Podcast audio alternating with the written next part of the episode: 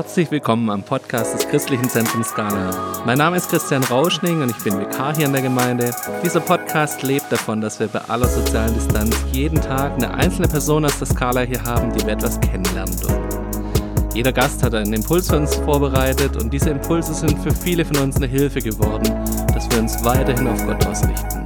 Heute herzlich willkommen Bernie Ehrmann. Hallo. Bernie, du bist so ein Skala-Urgestein. Du bist kaufmännischer Leiter bei einem Pflegedienst aktuell. Ähm, mit dir ist es total spannend, durch Schorndorf zu laufen. Ich kenne dich vor, oder wir hatten vor allem über die Show miteinander zu tun. Und wenn man mit dir über die Show läuft, ist jeder Meter grüßt dich jemand. Also du bist hier äh, bekannt wie ein bunter Hund, würde man sagen, Schorndorf. Ja, ich bin ja aufgewachsen. und warst in mehreren Musikvereinen und überall mit dabei. Also man kennt dich hier und du kennst Schorndorf. Ja, ich okay. liebe Schorndorf. Das ist schon mal eine sehr gute Voraussetzung. Bernie, danke, dass ich dir ein paar Fragen stellen darf. Und meine erste Frage an dich, wie hat Corona deinen Alltag verändert? Also beruflich hat er meinen Alltag eigentlich gar nicht groß verändert. Im Gegenteil, er hat ein bisschen spannender gemacht. Wir haben seit einigen Wochen bei uns im Unternehmen dreimal die Woche äh, eine sogenannte Corona-Krisensitzung, um auf die Änderungen vor allem im Bereich Gesundheitswesen entsprechend reagieren zu können. Und ansonsten gehe ich ganz normal meinem Arbeitsleben nach. Das heißt, ich komme abends äh, ganz normal nach Hause, teilweise auch ein bisschen später, je nachdem. Also da hat sich dies nicht groß verändert. Im privaten Bereich natürlich keine Abendtermine, ähm, was wir, meine Frau und ich, einfach auch mal sehr schätzen, dass man abends mal zu Hause sein kann oder mal einen Spaziergang machen kann. Ich bin letzte Woche bei euch vorbeigekommen in, in eurem Betrieb. Ihr seid bei der Klinik in Schorndorf angegliedert. Da steht immer noch der Bunk Wachschutz vor der Tür. Hat sich das mittlerweile geändert? Nein, hat sich nicht geändert. Es sind auch noch immer keine Besuche bei euch in dem Pflegeheim Seit möglich? gestern gibt's eine, eine Lockerung okay. äh, im, von der Regierung aus, dass wieder Besuche möglich sind. Mhm.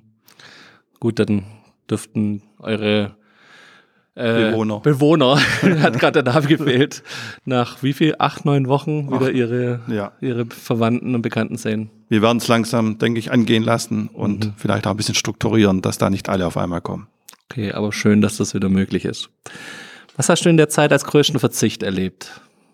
Als größten Verzicht habe ich so erlebt, so die Spontanität oder auch, dass man jemanden mit einer Geburtstag hat, einfach nicht beim Gratulieren einfach so kurz umarmen kann, so geschwisterlich einfach so und sich irgendwo ins Auto zu setzen oder wir wären jetzt am Wochenende eingeladen gewesen bei Freunden in einem anderen Bundesland, was jetzt einfach nicht möglich ist. Ähm, das sind so Dinge, die ich wirklich als Verzicht erlebe. Ja. Bernie, was würdest du dir wünschen, dass wir vielleicht auch lernen aus dieser Phase? Was können wir mitnehmen? Im Moment sehe ich so einen großen Zusammenhalt innerhalb der Bevölkerung, dass einer so ein bisschen auf den anderen achtet und vielleicht auch mal einen Schritt mehr tut, wie er sonst tut. Und da würde ich mir wünschen, dass dieses, dieses, diese Haltung einfach beibehalten wird. Mhm.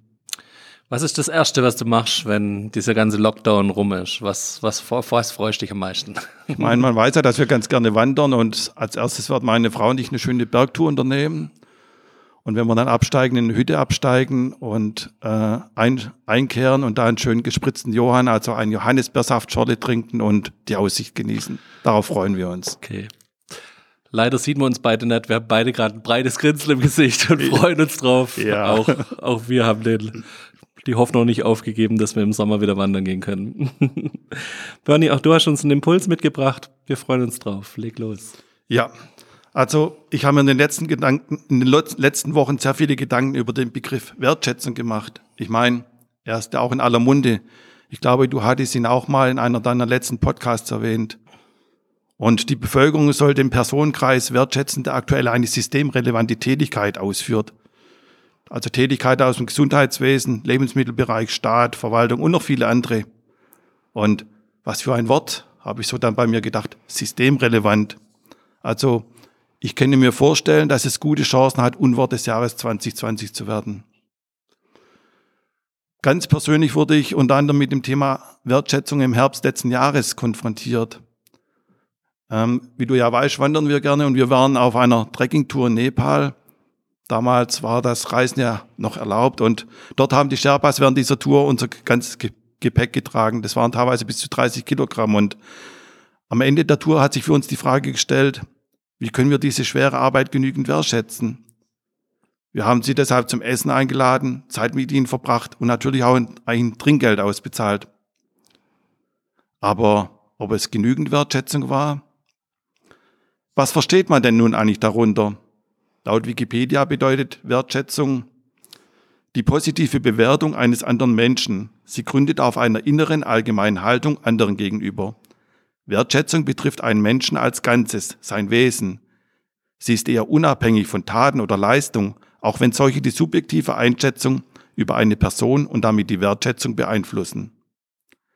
Wertschätzung ist verbunden mit Respekt, Wohlwollen und drückt sich aus in Zugewandtheit, Interesse, Aufmerksamkeit und Freundlichkeit. Er erfreute sich allgemein hoher Wertschätzung, meint umgangssprachlich, er ist geachtet, respektiert. Empfangene und gegebene Wertschätzung vergrößern das Selbstwertgefühl, sowohl beim Empfänger als auch beim Geber. Wertgeschätzte Personen sind, wenn sie ein offenes Wesen haben und kontaktfreundlich sind, oft auch beliebt. Das Gegenteil von Wertschätzung ist übrigens Geringschätzung. Soweit mal aus Wikipedia. In der Bibel habe ich den Begriff Wertschätzung so direkt nicht gefunden. Es gibt jedoch eine Erzählung im Neuen Testament, in der beschrieben wird, wie es das Leben eines Menschen verändern kann, wenn er wertgeschätzt wird. Sie steht im Lukas Kapitel 19, Verse 1 bis 11.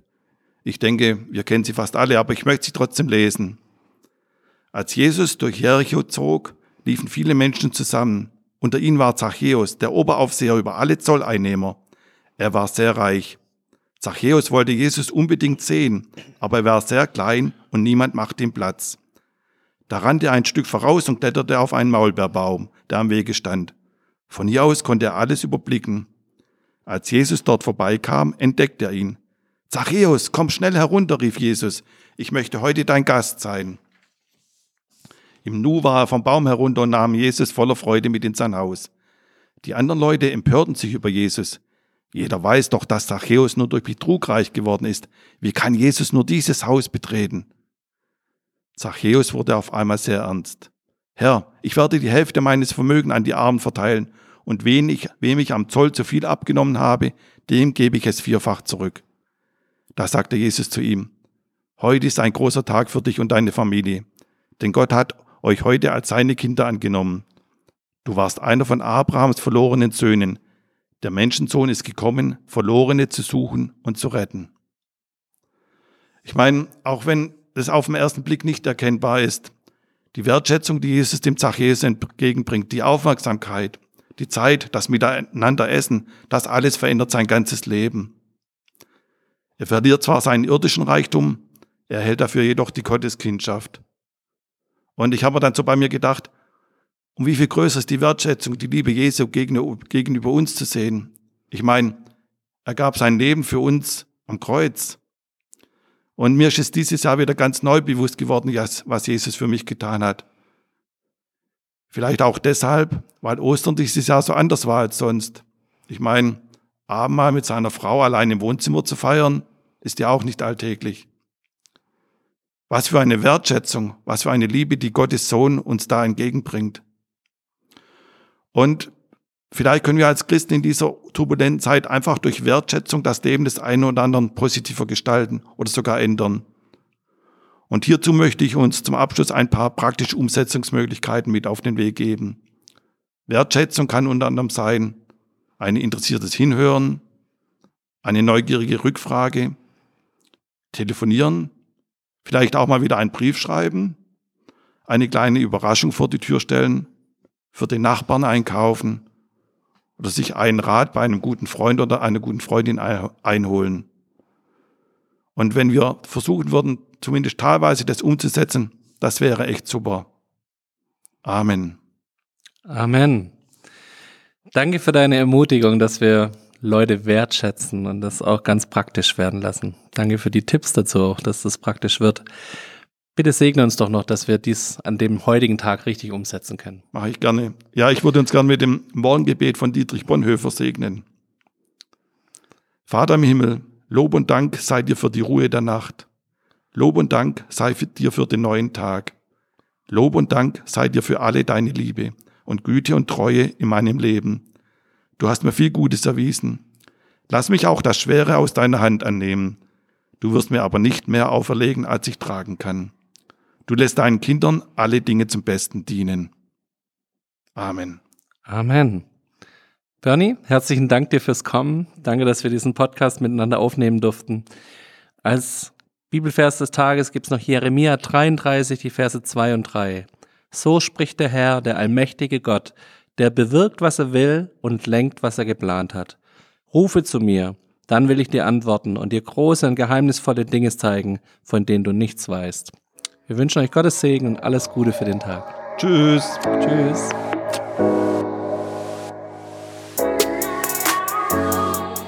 Das war der Podcast des Christlichen Zentrums Scala. Für mehr Infos besucht unsere Homepage unter www.scala.church oder scala-schaundorf.de.